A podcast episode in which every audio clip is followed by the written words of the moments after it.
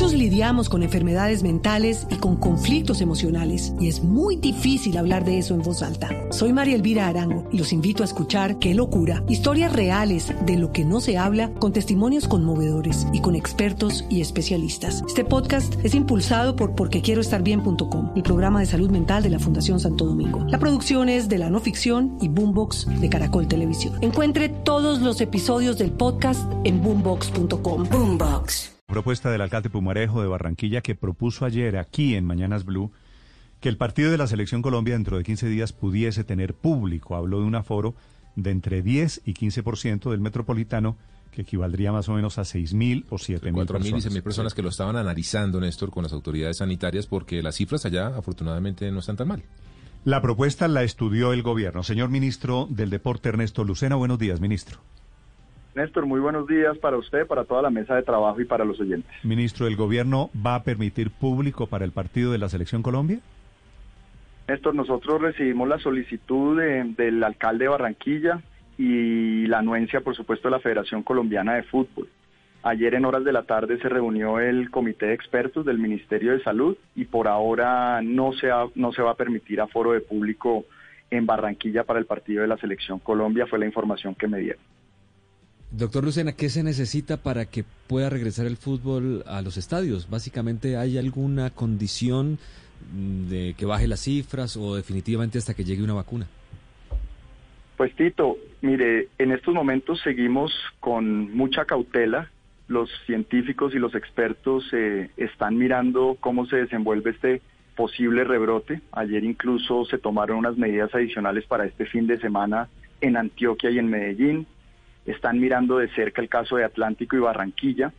Lo que se necesita es que pueda haber tranquilidad tanto del gobierno nacional como de los mandatarios locales y por supuesto evitar cualquier tipo de evento que pueda aumentar ese, ese rebrote. Entonces el seguimiento lo hacen ellos, las peticiones de los alcaldes son válidas para esos pilotos que se puedan dar en temas deportivos, en este caso específico, pero por ahora es compleja la situación, seguimos en temas de pandemia y, pues hasta que ellos no den luz verde, pues yo creo que es lo más sensato mantenernos sin aforo en los espectáculos deportivos. Ministro, ¿usted sabe si ya se había hecho la solicitud formal por parte de la alcaldía de Barranquilla para permitir la presencia de entre 5.000 y 7.000 espectadores el próximo 13 de noviembre? Ricardo, al principio, hace como unos 15 días, hubo una solicitud, pero no fue formal. Fue una conversación que tuvo el alcalde Pumarejo con el viceministro de Salud Allí él, dijo que presentaría un protocolo de, acceso al estadio y sobre esa base pues nosotros lo hemos venido analizando, los expertos son quienes, quienes toman esa decisión al final, eh, pero, pero que yo sepa formalmente al Ministerio del Deporte no ha llegado ningún piloto para el acceso de público. Y lo otro que preocupa... O sea, hizo la propuesta pero sin protocolo. Algo así, sí, eso es lo que tengo entendido. Hay una propuesta un análisis con un porcentaje de aforo, pero el protocolo puntual, por lo menos el Ministerio del Deporte no lo ha recibido. Y lo otro es cómo se manejarían los alrededores del estadio. Los que hemos estado en un partido de selección eh, ustedes saben que los alrededores tal vez hay incluso más público que adentro y el control de esos lugares pues es muy complejo. Ministro, eh, a propósito de los palcos, porque en el partido anterior contra Venezuela hubo gente en los palcos, ¿llegó algún informe eh, oficial, alguna explicación de la federación por qué había gente en los palcos? Sí, Tito, el informe que envió la federación después de una carta que le envía el presidente Yesurún es que habían cumplido con todos los protocolos y que las personas que estaban en los palcos eran las autorizadas dentro de los derroteros del Ministerio de Salud. Sí, y eso, ministro, que esos palcos son espacios cerrados. Pero quería preguntarle si la UEFA, la UEFA en Europa, tal y como están las cosas en Europa con esta segunda oleada, ya permitió público en los partidos con un aforo del 30%, pues ¿cuál sería, ministro, el problema de celebrar este partido con público en el Metropolitano, además con un aforo muy inferior del 15%? Paola, eh, nosotros siempre hemos mirado a Europa como un espejo, sobre todo en temas deportivos, de, en el caso de la pandemia. Es cierto que Europa al principio tuvo una postura muy abierta frente a los aforos. Hoy nuevamente está tomando decisiones Italia, Francia, de revertir, eh, permitir, permitir gente en los estadios. Eh, yo esa respuesta la verdad no se la puedo dar, pues no es mi competencia ni mi expertise uno sabrá que los expertos del Ministerio de Salud yo creo que están tomando todas las precauciones para que ojalá en el mes de diciembre tengamos el mayor control sobre el rebrote y obviamente usted sabe que los eventos deportivos pues pueden desatar esas, ese tipo de situación. Sí, ministro, y le, le voy a hacer esta pregunta con todo el respeto. ¿Los ministros tampoco pueden ir esta vez?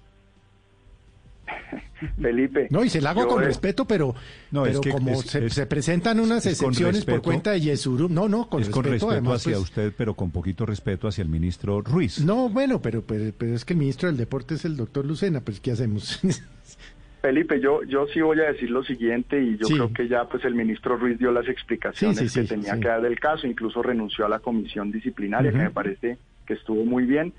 Yo sí haría el llamado como ministro del Deporte que los, los miembros del, gobierno nacional nos abstuviéramos de participar en, en esos eventos.